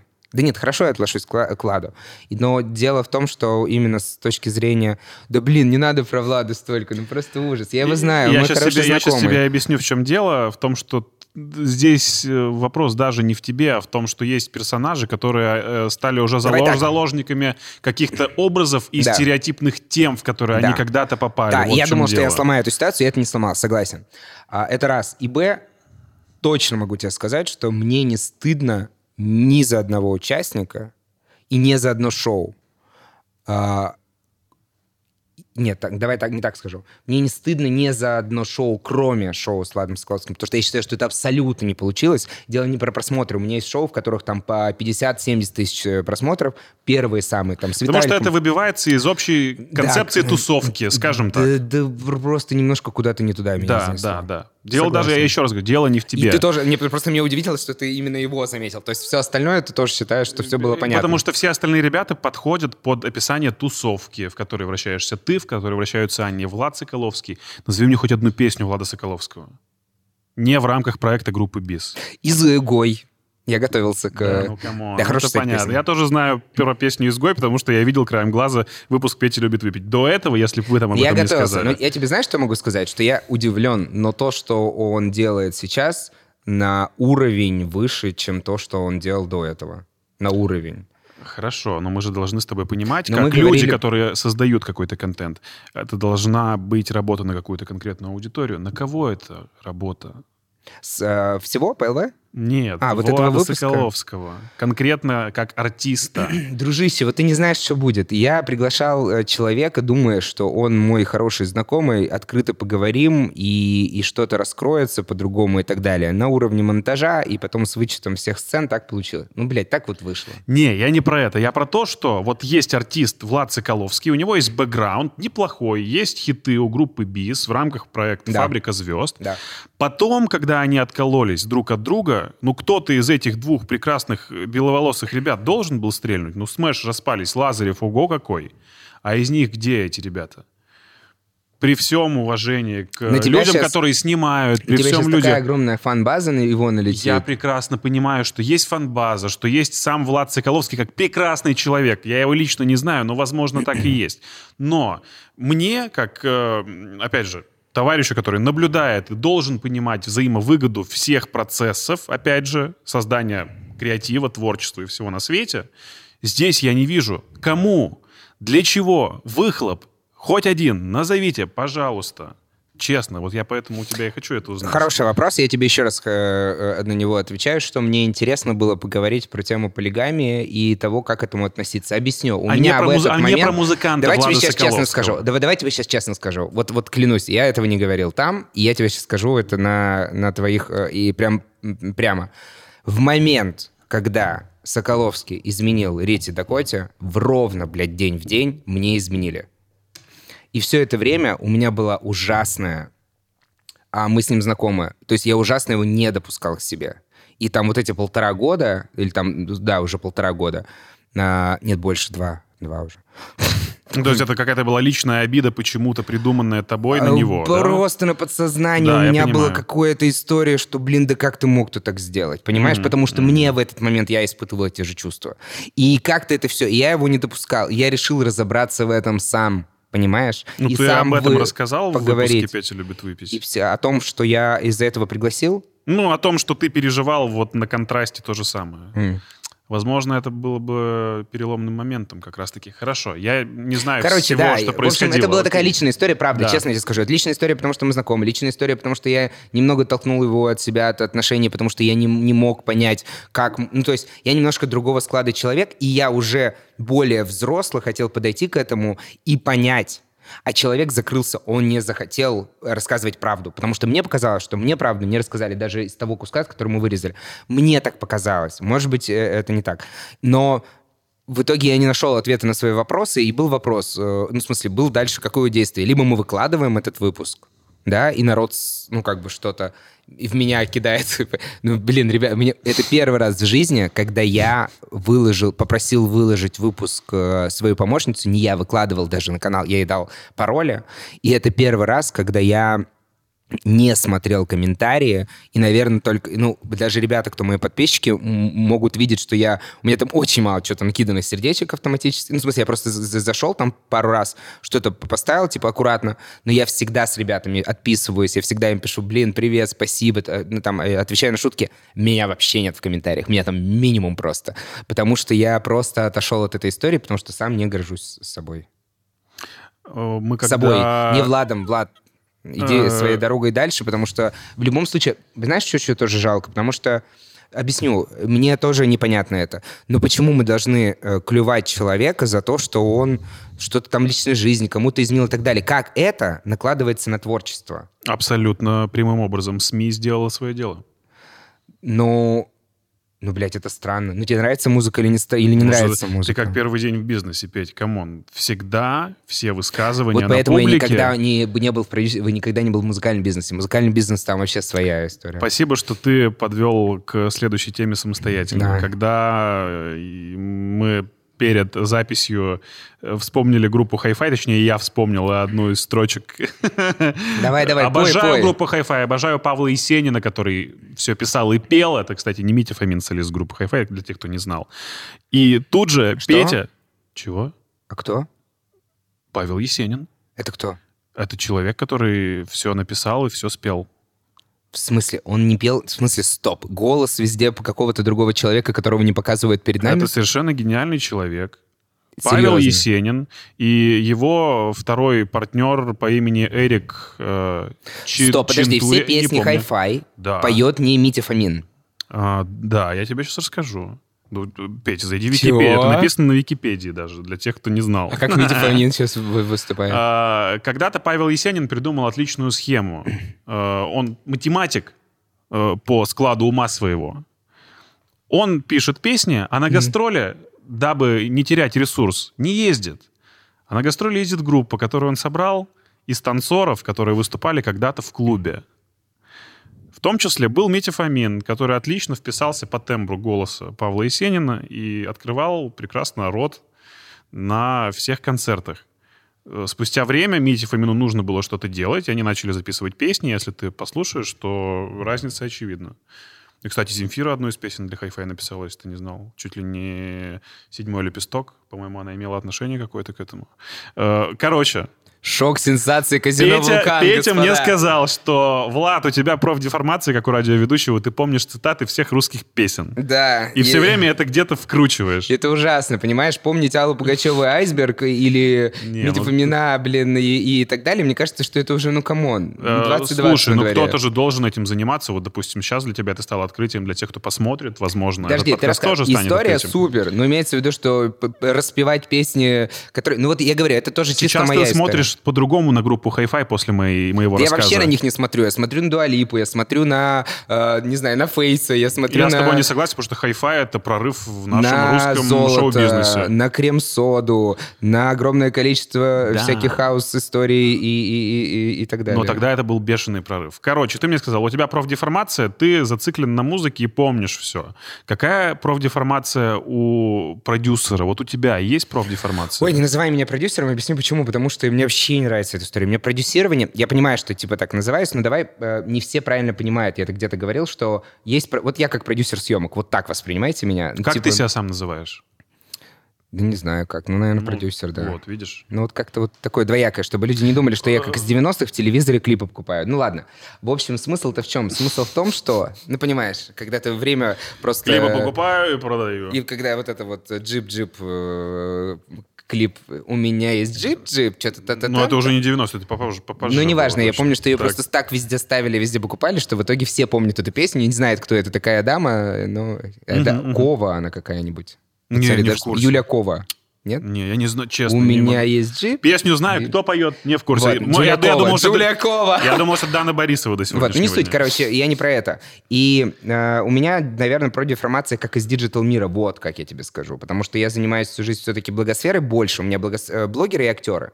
И, соответственно, там дальше идут какие-то кастинги, каналы и так далее. Но в основном все-таки ближе я к диджитальной истории, к блогосфере. И тут, наверное, не знаю, профдеформация может быть Всё к проверять. контенту, к проверке Да. и пониманию, кто перед тобой э, стоит. Мало того, даже когда я с кем-то общаюсь или там, не знаю, в первый раз кого-то вижу, я настолько всех... То есть я уже как этот ФСБшник какой-то. Сканер. Вот, да. э, Я сразу проверяю социальные сети, что там, что как, смотрю на... Даже если каким-то менеджером работаю, такой, блин, что-то странно, как-то доверять, не доверять. Я проверяю почту, на, значит, где она зарегистрирована, проверяю социальные сети. И когда со мной разговаривает, а особенно пишет какой-нибудь блогер, и, и там говорит, вот я хочу к тебе, вот я такой-то блогер, и я смотрю, что у него там 200 тысяч э, накрученных подписчиков, то я это вижу вот так вот просто в секунду. И в то же время я вижу, когда не накрученные очень хорошо. Не знаю, но, наверное, как-то так. Я смотрю уже просто другими какими-то глазами инста... диджитальца. Ты же Инстаграм. на любого человека обращаешь так Ой, да внимание? нет, конечно. Нет, нет, нет. Когда есть какие-то рабочие или личные связи. Мгм.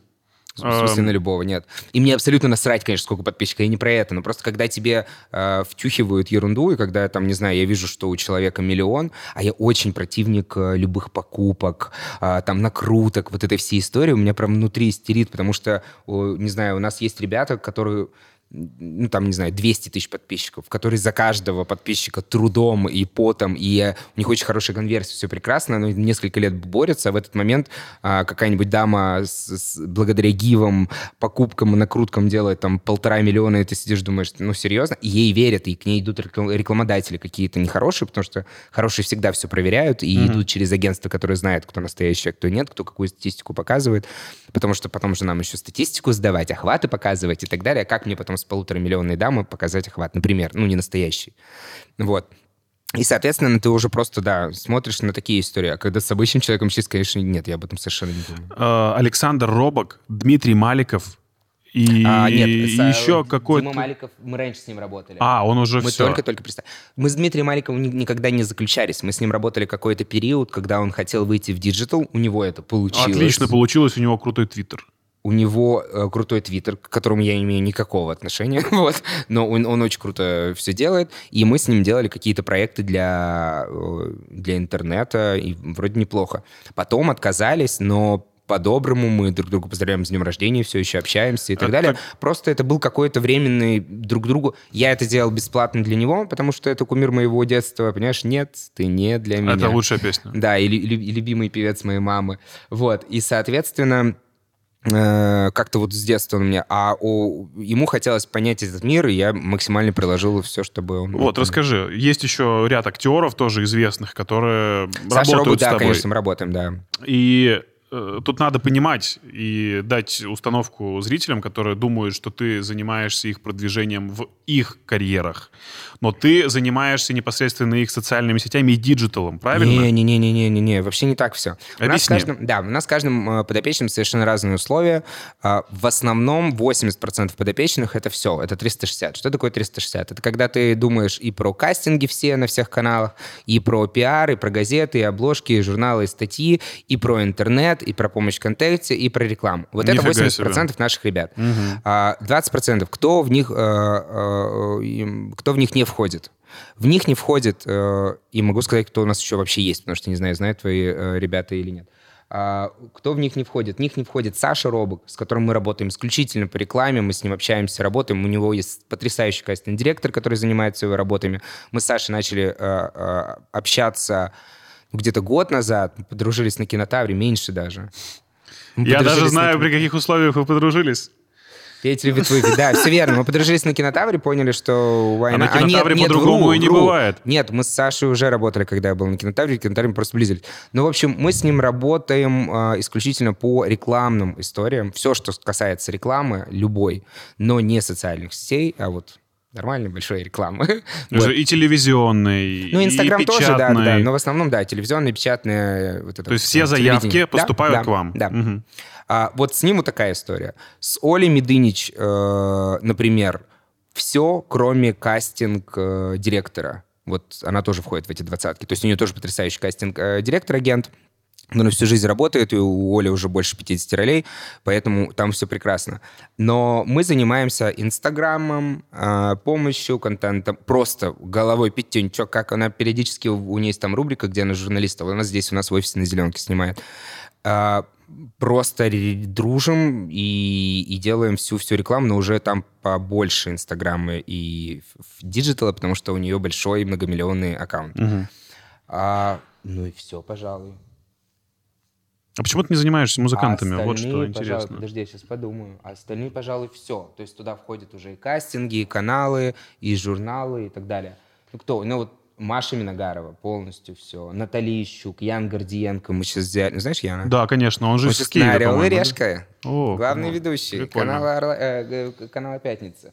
А, да вот много, много кто. Просто вот здесь прям... Кать Новикова, Женя Скандарова. Я сейчас всех вот и позабуду. Не, это все, конечно, здорово, но парит вопрос. Все равно же рано или поздно придется расширять свои горизонты и Не. познания. Ну, то есть, э, нет ли амбиции залезть в музыкальную индустрию? Почему нет? Вообще Почему никогда нет? в жизни не Почему? полез туда. Потому что, во-первых, э, нужно быть профессиональным музыкантом, чтобы туда лезть. Это раз. Я не профессиональный музыкант, я в этом не шарю. А, Я люблю музыку и там DJing и так далее, но нельзя быть любителем и влазить в профессиональную историю. Профессиональный продюсер, такой как э, Баста, например, да, почему я например, помню Сидни Газгольдер, а, он музыкант в первую очередь. И поэтому он потрясающий продюсер. Потому что он сможет сделать хороший саунд, он может понимать, что и как. Он сам прошел эту историю, и он сам сейчас востребованный музыкант, и у него сам, ну, он продаваемый. Он может что-то предложить, так же, как его там условно ученики типа скриптонит, да, ну, ученики символично, да, который сейчас тоже свой продакшн открыл и набирает своих ребят, и делает свои проекты и так далее, и так далее. И это вот, это, это талантливые музыканты в первую очередь. А, во-первых, поэтому. Во-вторых, мне кажется, это мое субъективное мнение, что мир музыкального шоу-бизнеса, он э, абсолютно нетрушный, абсолютно грязный, а, монетизированный, я могу пояснить, что это значит, вот, э, и в отличие от блогосферы и актерки. Потому что э, за блогосферой э, исключительно подписчики, нравится контент, не нравится, тебя поддержит или не поддержит. Точка. Ничего остальное не влияет. На, на роли сейчас, в наше время, кто бы что ни говорил, влияет исключительно талант актера и кастинг-директор. Причем это решается еще с режиссером, а когда это крупные проекты, это и с продюсером, а если для канала, с продюсером канала, или продюсером площадки типа а-ля ТНТ Премьер. Все. Четыре человека. Вот эти вот истории, как раньше, типа переспала, или там Он с ней там... продюсер- Но она они до, сих- они до сих пор актуальны. Да, ну, для телеканала «Россия» сериалов, э, понимаешь, такого говнокачества, да, э, вообще легко. Для, когда мы говорим про хорошие проекты а канал ТНТ, когда мы говорим про огромные проекты, даже ТНТ Премьер, потрясающий даже, ТНТ Премьер, когда мы говорим про кинопрокат, да, большой кинопрокат э, с хорошей большой поддержкой хорошего кино, или тем более про фестивальное кино, Ну, мы сейчас говорим с тобой про кастинги в том числе. в первую очередь. Но ты уверен, что кастинги в наше российское кино проводятся с должной силой и э, честным, правильным опломбом? Хорошо, давай пример. Мы уже говорили сегодня про нескольких актеров, Что, которые Саша снимаются постоянно. Так при чем тут? Это совершенно другая история. А Ты считаешь, что количество- Саша Петров не талантливый актер? Я не считаю, что Саша Петров не талантливый актер. Я считаю, что огромное количество людей, которые сидят с высшим образованием актерским, просто сидят. Да, они как продюсеры. Я, нет, подожди, я понимаю, но они как продюсеры понимают, что им э, по, по кастингу у него прошло там условно пять человек. Из них Саша Петров проявил себя не хуже остальных, но он еще и кассу принесет. Конечно, прежде Ну. всего принесет кассу. Так ты говоришь, блин, про, про пять человек в, э, в стране, а фильмов делать... Ну, понимаешь, Потому что, как правило, в кассовых э, фильмах, которые тебе могут что-то принести, там популярность и помимо другие Саши съемки. Петрова... а, Все Кстати, равно там примерно фильм... одни и те же люди Стоп, снимаются. последний фильм. Вот я сейчас соврал, э, что мне не нравится, э, давно, давно не нравилось массовое кино. Саша Петров был в, э, В фильме фильме «Лед 2». В фильме, да нет, не «Лед 2», в фильме, он мне там, там так понравился мне, он почему-то этот фильм безумно, где он умер в конце. По-настоящему... А. Саша Петров, где он? Т-34. Да, да нет, вообще суперский, офигенский фильм. А, звоните Ди Каприо, конечно. Во-первых, звоните Ди Каприо, Отбей. раз. Вот Это круто. Здесь согласен. Стоп, подожди, Пожалуй, а второй фильм вот роль сейчас, Саши Петрова да, блин, да крутая. вот сейчас, где еще автор сказал, что я вообще не хотел, что там был Саша Петров, а я рад, что там был Саша Петров, и мне очень он понравился. Очень ужасный в том плане, что для депрессивный фильмец. Текст, спасибо тебе огромное, текст. Звоните Ди Каприо и текст. Офигительная работа, офигительный Саша Петров. Когда ты смотришь «Звоните Ди Каприо», и потом пишешь текст, и такой, блин, хочу пригласить его, ну давай, а что нет? И он справляется. Стоп, так тоже нельзя. И чего вы все на Сашу наехали, прости, что я тебя Я э, про то, что Саша Петров может сниматься в кино и должен сниматься в кино. Короче, и должен занимать на нем, главные на- на тебя- позиции. на тебя Я сейчас тебе объясню. В том ситуация, что они снимаются везде, и почему они не выкладываются на все сто процентов? Потому что у них каждый день по нескольку смен на нескольких, сука, фильмах. Именно поэтому проще просто прогнать сценарий и проще быть э, вот тем, кем ты являешься, не вкладывая весь ресурс, не подключая себя ко всем вот этим вот энергетикам, которые должны быть на площадке. Слушай, есть огромное количество супер талантливых проектов, где и реально идут кастинги, и в основном сейчас так и происходит. Особенно, когда туда вкладывают бабки. Из последнего тоже сейчас вспомнил. У меня Саша Робок снимался в проекте «Шторм». А, э, я уже не говорю про домашний арест. Робок блестящий артист. Ну вот возьми домашний арест, и кто туда? И я же, там же огромное количество актеров. Давай забываем про самого Александра Робока и главные роли. При всем том, что у Саши Робока есть э, устоявшийся его образ вот этого вот мужика, о, такого народного, хорошего мужика, этот мужик, он все время с разными лицами. «Шторм»? Нет, он все время Это с разными я лицами. Ой, Географ что? глобус пропил. Он там какой-то вроде и Саша, вроде бы и не Супер, Саша супер, Робок. Супер проект. да. И вот он везде пробует какие-то новые амплуа. За это огромный респект. Этому актеру просто куча лайков. Хорошо, но я тебе не про это говорю. Я говорю, что в этом же проекте «Шторм», э, пожалуйста, посмотрите его потрясающий проект, правда, это один из лучших, потому что он на площадке «Старт», не так много людей его смотрело. А сейчас, по-моему, даже бесплатно этот «Старт». А Вот, э, обязательно посмотрите, потому что я сидел, я вообще не знал, что у нас есть такое кино хорошее, потому что его снимал, знаешь, кто его снимал? Хлебников, который снял... Брюс. а, а, Не, я что, ты не знаешь, что такое Брюс Хлебников? И не надо, не, не забивай а, голову. Хлебников, который снял «Аритмию» с Ирой Горбачевой. Да, Борис Хлебников. Да. И, соответственно, и, соответственно, там такая же драматургия, и ты вообще не понимаешь, и ты понимаешь, что... А, и вторую роль сыграла главного Михалкова. А, Надежда, Ан- чтобы а. не ошибиться, да, Да, наверное? да, Или да. Анна? Надя. Не знаю, который по- побольше, который или похудее? Повзрослее, которая Надежда. Это, по-моему, Анна как Да? раз-таки Михалкова. Извините, пожалуйста, госпожа Михалкова, я не помню, кто из вас кто. Вот, ну, в общем, Михалкова. И, наверное, Анна все-таки, да. И это, блин, просто од- одно из лучших, э, один из лучших сериалов, который я видел, и я вообще в восторге, абсолютно сделан на американском уровне. Но каждая второстепенная роль, каждая роль второго плана, в смысле, каждая, э, э, каждая эпизодическая роль, там такие талантливые актеры, их тоже берут по кастингам. Я тебе про это говорю, что не, на- ну, то есть наше, в наше время хотя бы эта история. У нас есть проблемы со сценариями, у нас есть проблемы с чем угодно, но только не с... Сейчас все изменилось. Не, у нас есть проблема с тем, что нет распределения обязанностей на площадке, к сожалению. Это ты написал, Короче, это мы ты уже снял. набрали тебе огромное количество проектов, сидите, смотрите. А с той же Михалковой проект, э, я вообще тоже в восторге, где она играет... э, э, «Любовницу Пореченкова», классный фильм Где она играет, сейчас скажу, владельца дома проституток. А, я слышал про это кино, я его не смотрел. Господи, один из лучших вообще сериалов. слышал про это это абсолютно все уровня Netflix. Это все абсолютно, ну, вот туда. Не, к сервису ТНТ Премьер и А это старт. Мне кажется, это- И вообще к онлайн-платформам претензий нет, потому что онлайн-платформы берут деньги за подписку, и они вынуждены отчитываться за то, что они берут деньги. Понимаешь? Ты взял с человека какую-то дань, следовательно, что-то ты ему должен показать. Поэтому А с чё мы тебя больше ки- спрос. Киношный выпуск какой-то. Мы все про Это кино, удивительно. сериалы Давай так. Сегодня было очень много ну, сказано достаточно провокативного и резкого, возможно. Мне хочется все-таки топить за то, чтобы люди себя любили. И э, такой небольшой конкурс надо Вот провести. такой нам в нормальный, знаешь, типа такой вышел, такой я хорошенький отсюда. Нет, Петя еще лучше, чем я. Э, Смотрите, ребята, э, наверняка, сидя дома в изоляции, на карантине, вы уже себя съели за что-то, уже распереживались, уже подумали, что вы безнадежны и что-то еще. Но мне хочется узнать, за что вы себя полюбили, за что вот вы себе сказали, да, чувак, да, красотка, молодец, ты это смогла и добилась, и теперь будешь еще это больше э, развивать и пестовать. Вот напишите, пожалуйста, в комментариях, кто и чем гордится за себя в самоизоляции. И самый любопытный комментарий получит приз, кстати, от Пети. Какой приз мы сегодня с тобой разыграем? Давай-ка мы расскажем.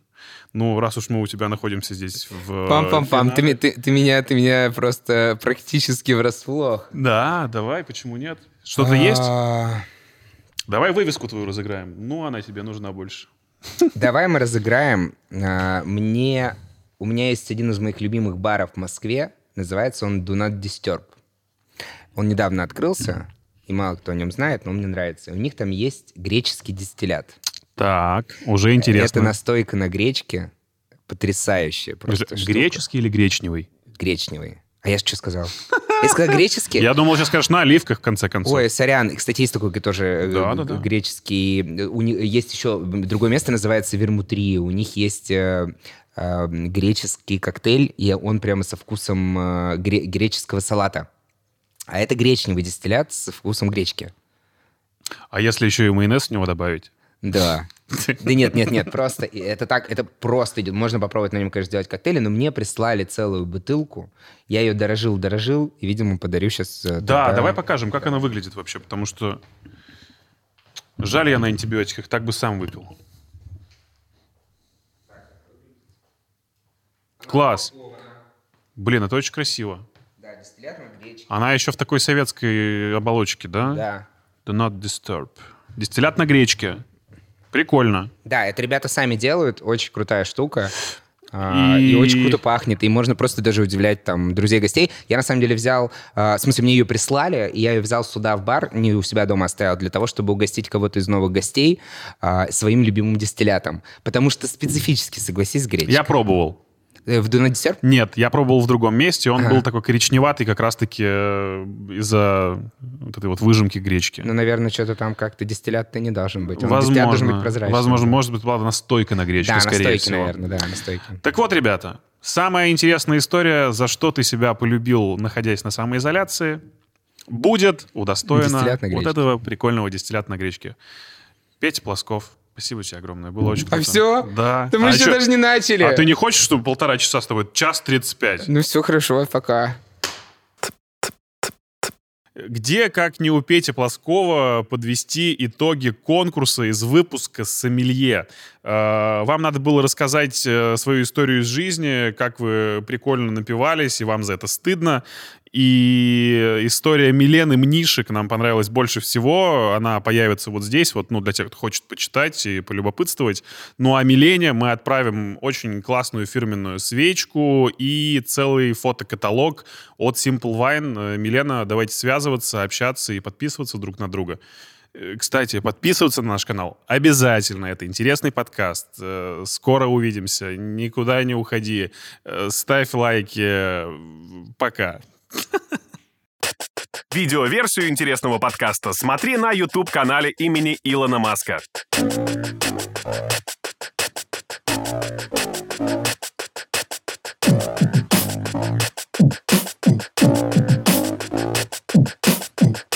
Интересный подкаст.